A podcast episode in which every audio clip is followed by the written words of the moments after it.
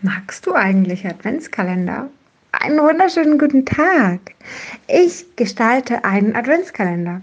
Einen Adventskalender, der mir dieses Jahr sehr am Herzen liegt, denn ich liebe es gerade total, kreativ zu sein. Ich mag es total, verschiedene, äh, verschiedene Arten von Karten zu erstellen, mit verschiedenen Sprüchen, verschiedenen Bildern, in verschiedenen Schriftweisen einfach so, wie ich es sehe, einfach so, wie, ich, wie es mir gefallen würde, einfach so, wie ich es mir auch sogar aufhängen würde oder einfach mich darüber freuen würde, wenn ich es geschenkt bekommen würde.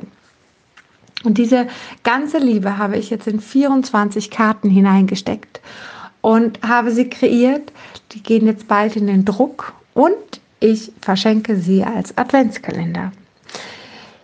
Jedoch mag ich gerne das Porto dafür haben, denn irgendwie müssen diese Karten ja auch zu dir hinkommen und ich würde mich freuen über das Porto. Als ich das so bei Instagram angekündigt habe, kamen direkt negative Aussagen dazu.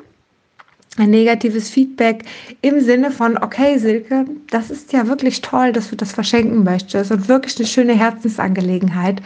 Doch wenn du schon kein Geld willst, dann geh doch wenigstens hin und spende etwas. Heißt, ich habe jetzt für mich beschlossen, okay, dann machen wir es über eine Spende. Bedeutet, jeder darf einfach eine Summe spenden, die es ihm wert ist, die er gerne geben möchte. Und da ich unfassbar gerne Kinder unterstütze, werde ich eine Kinderorganisation raussuchen, wo es einfach Kindern direkt zugutekommt. Also, wenn du jetzt sagst, ich möchte total gerne auch so einen Adventskalender. Ich möchte auch gerne diese 24 Karten haben und würde mich total darüber freuen. Dann kannst du mich gerne anschreiben.